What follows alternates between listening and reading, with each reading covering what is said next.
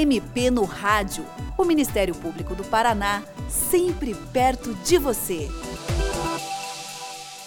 O Ministério Público do Paraná concluiu uma pesquisa sobre direitos humanos com estudantes do ensino médio de todo o estado. A ideia foi apurar o conhecimento dos jovens sobre a matéria e traçar estratégias de atuação nessa área. O resultado surpreendeu. A grande maioria dos estudantes paranaenses, perto de 70% dos 15 mil entrevistados, disse que tem interesse em entender melhor questões relacionadas aos direitos humanos.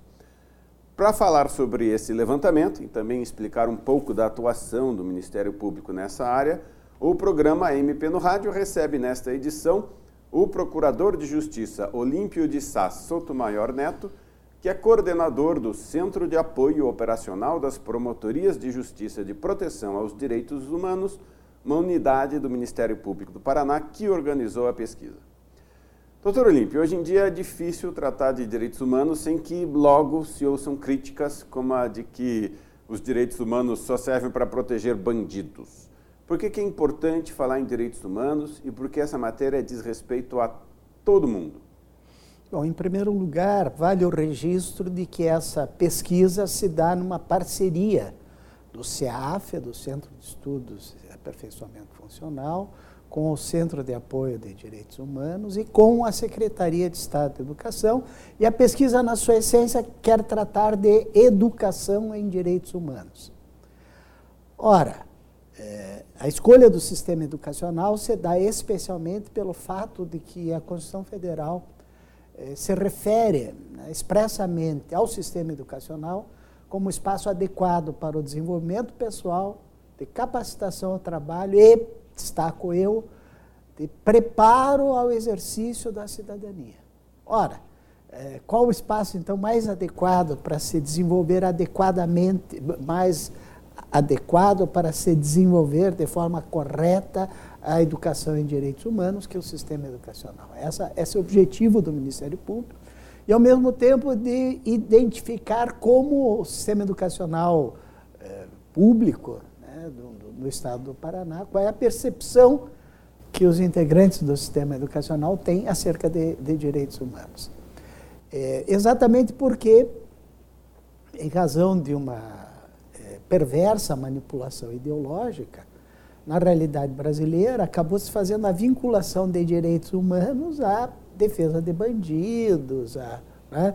Eu atuei muitos anos na área da infância e da juventude, e as pessoas me identificam por isso. Né? Quando eu digo que agora eu estou atuando na, na área de direitos humanos, as pessoas enfim, pessoas já com, de cultura evoluídas, mas como você saiu para fazer, saiu da defesa das crianças e adolescentes para fazer a defesa de bandidos agora e tal? Com, com a observação de que até aqueles que praticaram crime também têm que ter os seus direitos humanos assegurados, eles devem é, enfim, ser privados de direitos correspondentes à, à sentença condenatória que receberam e, em relação aos outros direitos humanos, também né, deve o Estado, principalmente, preservá-la. Mas quando se trata de direitos humanos, na verdade, nós estamos tratando dos direitos fundamentais da pessoa humana. Né, que dizem respeito à saúde, à educação, a, a trabalho digno, à habitação, enfim. Né, ninguém pode ser é, contrário, né? que se possa garantir a todos a possibilidade do exercício desses direitos que são elementares da cidadania. E o sistema é, educacional, tanto quanto os meios de comunicação social, são aparelhos ideológicos importantes e, portanto, espaços privilegiados para a discussão do tema de direitos humanos. E como é que o Ministério Público trabalha a questão dos direitos humanos? Quais são as principais áreas de atuação do Ministério Público do Paraná nessa área? É, eu poderia dizer que todos os centros de apoio do Ministério Público se referem a direitos humanos. Aquele que trata de saúde pública, aquele que trata da do, do, do, proteção ao meio ambiente, o que trata dos direitos da pessoa com deficiência, o que trata com, do direito dos idosos ou da infância e da juventude, enfim, todos eles dizem respeito a direitos humanos. E, embora nós tenhamos um centro de apoio que trate especificamente de alguns temas de direitos humanos, E daí eu estou me referindo, então, ao nosso centro de apoio, que tem 12 eixos de atuação.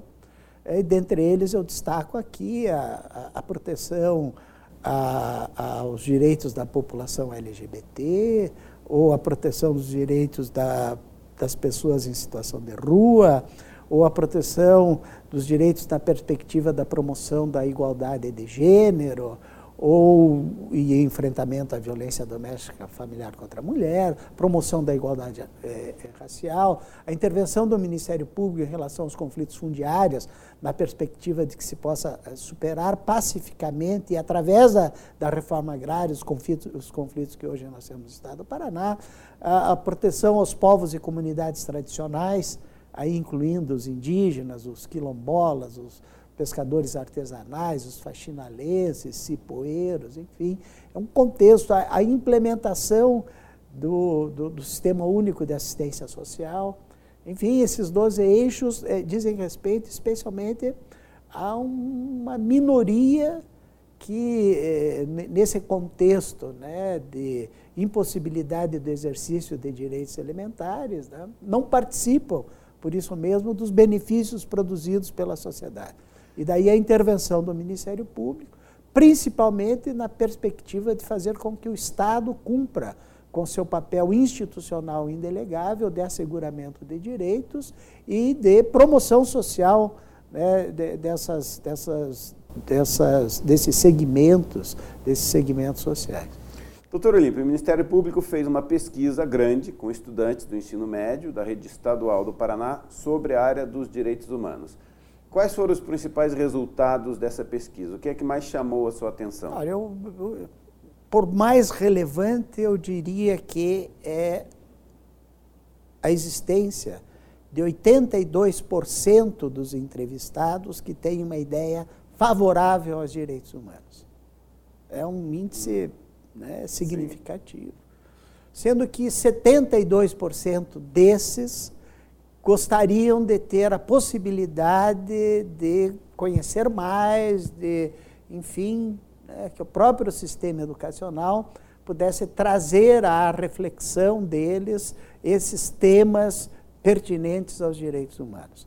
Ao mesmo tempo, e isso também é significativo, a maioria absoluta deles faz o registro de que o sistema educacional não tem tratado dos temas relacionados a direitos humanos como eles gostariam. Ou seja, eles sabem da importância, querem saber mais, mas a escola não oferece tanto quanto eles gostariam. É, e, e, quando nós imaginamos fazer esse trabalho em parceria com a Secretaria de, de, de Educação, é exatamente nessa perspectiva, né, de que os resultados sirvam para uma atuação consequente do Ministério Público, se colocando inclusive à disposição para ir ao, ao sistema educacional tratar dos temas, mas que o, que o sistema educacional também se prepare para esta desejada é, educação é, em direitos humanos.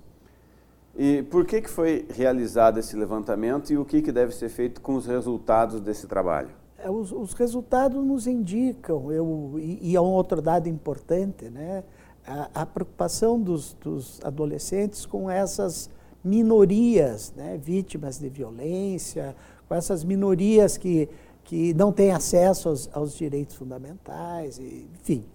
É, é, é, tomar o sistema educacional, diferentemente desse discurso equivocado da escola sem partido, o que se pretende é uma escola que tome partido a favor da democracia, a favor dos direitos humanos, é uma escola que, que possa fazer aquilo que, era, que é recomendado, que é sempre recomendado é, por Paulo Freire, no sentido da problematização da realidade em que o sistema, e especialmente os, os alunos, estão inseridos. Né?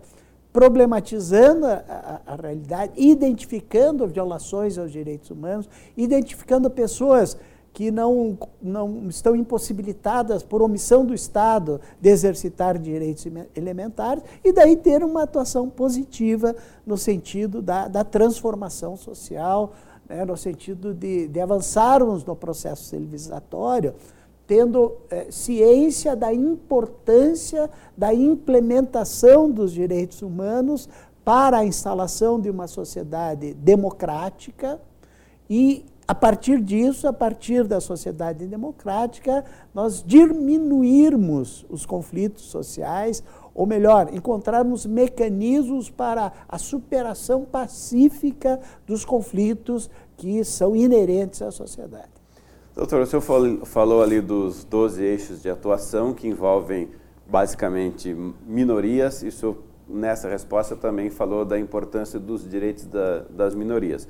Outra questão que a gente vê girando por aí é o seguinte: é, a Constituição diz que todos somos iguais. Por que então alguns grupos minoritários querem ser tratados de forma especial, de forma diferente? Essa é uma questão interessante. Então, veja bem é, há uma diferença entre a igualdade formal da igualdade material. A igualdade formal é essa declaração no sentido de que todos são iguais perante a lei. A igualdade material busca identificar aqueles que são desiguais na realidade social para um tratamento diferenciado, privilegiado, para a busca de uma verdadeira isonomia, de uma verdadeira igualdade. Quando você diz assim, todos são iguais perante a lei, eh, você pode estar num discurso sem um tratamento legislativo diferenciado, né? Como eu disse, privilegiando alguns grupos, você tende, tratando todos de forma igual perante a lei, a cristalizar, não raras vezes, as diferenças, as desigualdades existentes na realidade social.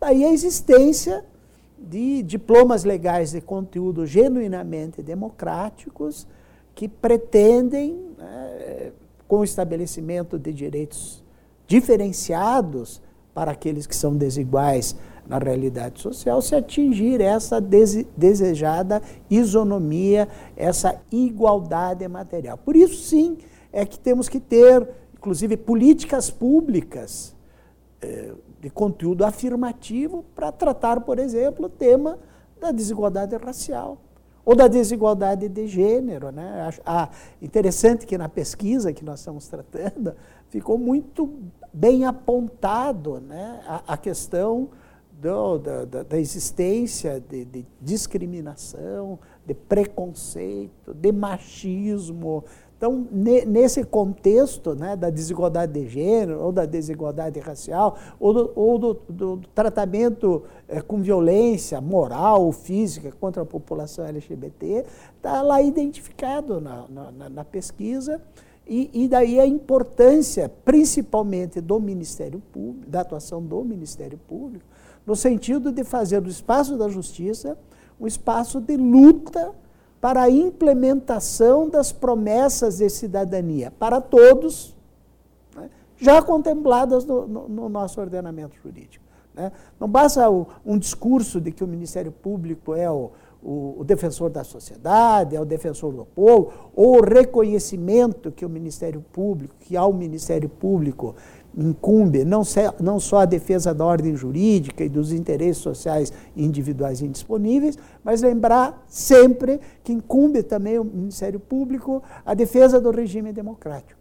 E numa sociedade desigual como a nossa, fazer a defesa do regime democrático certamente implicará em fazer a defesa preferencial daqueles que se encontram afastados da possibilidade do exercício dos direitos elementares da cidadania, insisto, já prometidos no nosso ordenamento jurídico, mas ainda distante tá, de grande parcela da população. Perfeito. Ou seja, toda legislação que seria, aspas, um privilégio, porque privilégio na raiz é uma lei privada, né, para uma questão específica. Seria para dar essa igualdade já prometida Exato. para aqueles que estão numa é, situação de Lembrando que privilégios, infelizmente, nós temos muito na, na nossa legislação. Privilégio para atender os interesses de grupos econômicos, para atender os detentores do poder político. Né? É, é contra esses privilégios que nós temos que nos insurgir. Né? Eu acho que a Lava Jato trouxe muito claro aí o quanto de medidas provisórias foram baixadas para desonerações fiscais, para perdão de dívidas, né?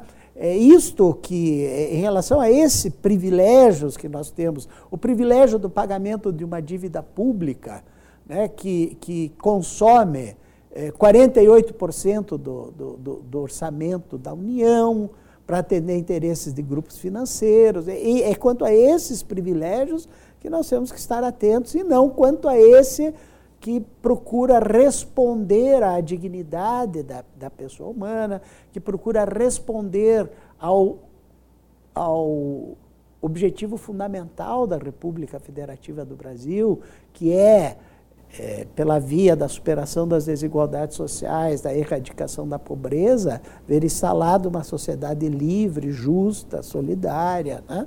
É, enfim, né, é, é, bom sempre deixar bem claro, né, é, clarear né, o que significa a implementação desses direitos fundamentais da pessoa humana. Perfeito. Doutor Olímpio, muito obrigado pela sua participação no programa de hoje. E você, ouvinte, também pode participar do MP no Rádio. Envie os seus comentários e sugestões pelo e-mail mpnoradio.mppr.mp.br ou pelo telefone 41 3250 4469. Até o próximo programa.